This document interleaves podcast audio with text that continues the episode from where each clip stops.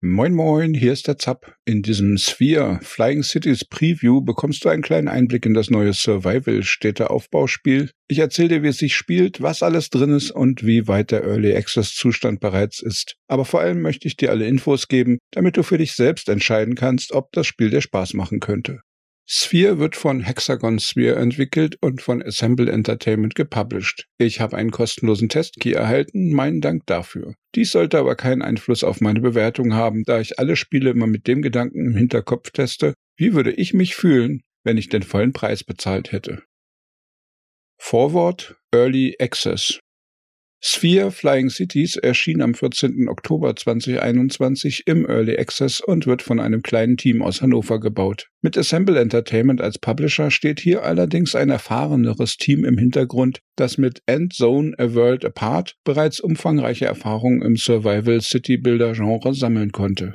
Early Access ist ja bekannterweise eine besondere Art von Spielrelease, wo man als Spieler einen noch nicht abgeschlossenen Entwicklungsprozess miterleben und oft auch mit Feedback daran teilnehmen kann. Dies hat allerdings weite Grenzen.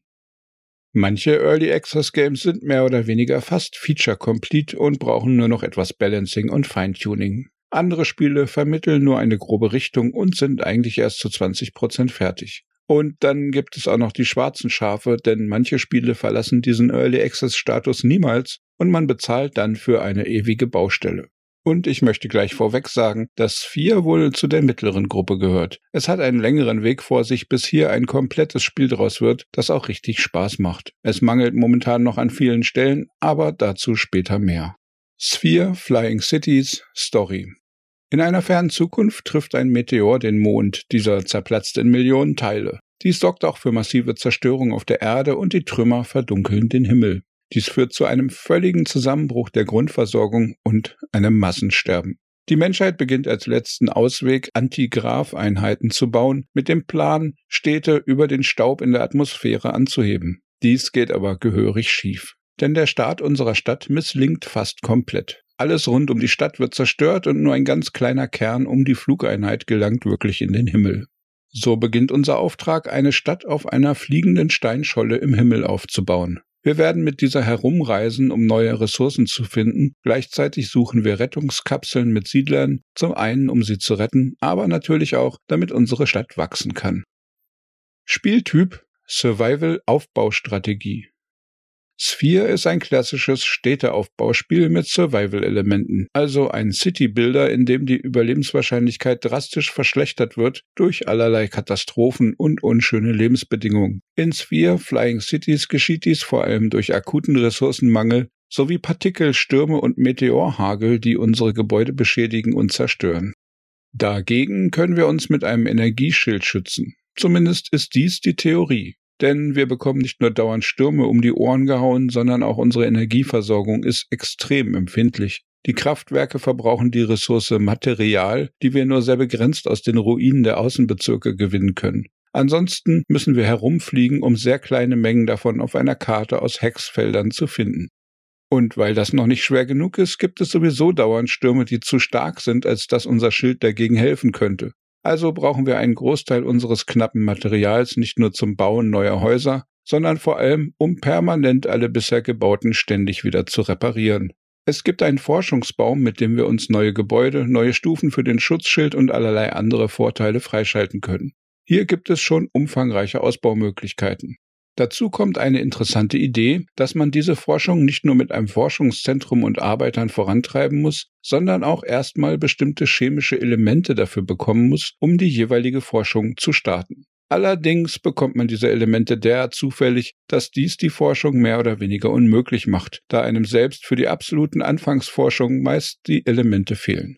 Es gibt zwar auch ein Umwandlungssystem, aber leider ist das auch nur sehr bedingt hilfreich. Insgesamt ist das Gameplay als Konzept eigentlich absolut interessant, aber bisher stehen echtem Spielspaß noch allerlei technische Probleme im Weg und leider ist das Balancing auch noch weit weg davon, dass das Spiel so richtig Spaß machen würde. Technik, Grafik, Sound. Sphere wird mit der Unity Engine entwickelt. Normalerweise bedeutet dies, dass dadurch eine gewisse Grundqualität von Grafik und Performance gewährleistet ist. Leider ist das bei Sphere momentan noch nicht der Fall. Dazu gleich mehr. Die Grafik ist nicht schlecht, allerdings wirkt das Spiel durch fast ausschließliche Nutzung von Grau- und Brauntönen optisch nicht besonders ansprechend auf mich. Die 3D-Modelle sind detailliert, aber auch nichts Weltbewegendes.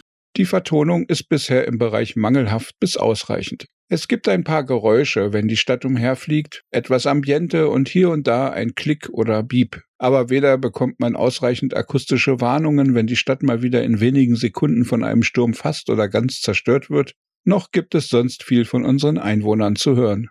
Die Optionsmenüs sind momentan nicht besonders umfangreich und auch nur im Hauptmenü verfügbar. Weder kann man Schwierigkeitsgrade einstellen, noch gibt es irgendwelche Hotkeys festzulegen, einfach schon, weil das Spiel bisher keinerlei Tastaturkommandos außer WASD akzeptiert.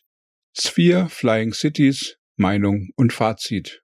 Beginnen wir mit den Problemen beim technischen Unterbau. Denn obwohl die Stadt auf einer kargen, wüstenartigen Landscholle herumfliegt und auch die Gebäude und Einwohner nicht super detailliert sind, ist die Performance des Spiels gruselig.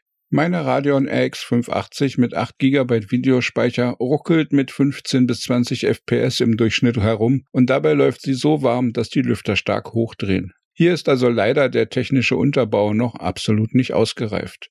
Ansonsten hat das Spiel auch bereits ein paar hübsche Momente. Unter anderem sind die Stürme und die Meteorschauer wirklich schick animiert. Aber vermutlich sind es gerade diese Partikeleffekte, die die GPU so in die Knie zwingen. Wenn man davon absieht, dass die Farbwahl der Gebäude und Landschaften zum Großteil aus tristem Braun und Grau besteht, sind die 3D-Modelle eigentlich ganz schick. Und wenn man bis auf die Straße runterzoomt und dort die Einwohner herumlaufen sehen kann, dann sieht das auch nicht schlecht aus. Lässt sich aber schwer steuern, weil ein einziger Druck auf eine Richtungstaste die Stadt gleich mehrere Häuser weit hüpfen lässt. Das kurze Tutorial erklärt leider nur die Hälfte der Dinge, die man braucht. Die Bedienelemente der Spieloberfläche haben fast keine Tooltips, so wird man insgesamt etwas allein gelassen, wenn es darum geht, herauszufinden, wie das Spiel eigentlich funktioniert, und gerade die Lernphase ist zäh und weniger unterhaltsam als vielmehr frustrierend. Es gibt eine schriftliche Hilfe zum Nachschlagen, aber auch dort steht nicht alles. So kann man zu Beginn mit einigen Fehlstarts in den Game-Over-Bildschirm rechnen. Einfach weil man viele Dinge erstmal mit Trial and Error ausprobieren muss. Dazu kommen dann noch einige gravierende Bugs, die manchmal dafür sorgen, dass man einen alten Spielstand neu laden muss.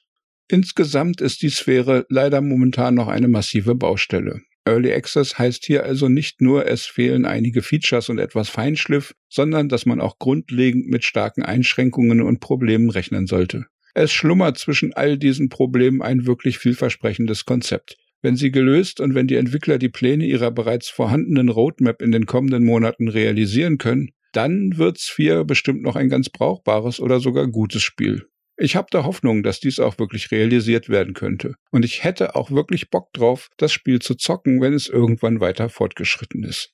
Aber bisher kann ich nur absoluten Hardcore-Fans von schwierigen Städtebau-Sims empfehlen, einen Blick auf Sphere zu werfen, wenn sie resistent gegen Bugs, schlechtes Balancing und schlechte Performance sind. Alle durchschnittlichen oder Casual-Gamer-Spielerinnen sollten lieber noch ein paar Monate abwarten und dann nochmal nachschauen. Wenn sich Sphere gut entwickelt, werde ich vermutlich dann in sechs bis zwölf Monaten nochmal über das Spiel berichten und dann vielleicht ein richtiges Review mit allen Details und einer Wertung bringen. Ach ja, Sphere gibt es bei Steam momentan für 15, 29 Euro oder knapp unter 20 Dollar. Magst du gern schwierige Survival-Sims und das Grundkonzept einer fliegenden Stadt oder sind ruckelige Grafik und schlechtes Balancing nicht so dein Ding? Schreib mir gern deine Meinung in die Kommentare oder im Community Discord unter zapzockt.de slash Discord. Mehr Gaming-News, Spiele-Reviews und Guides findest du auf dem YouTube-Kanal hier oder unter zapzock.de. Daumen klicken, abonnieren und mit Freunden teilen kann bestimmt nicht schaden. Und dann wünsche ich dir einen tollen Tag. Ciao, ciao, dein Zap.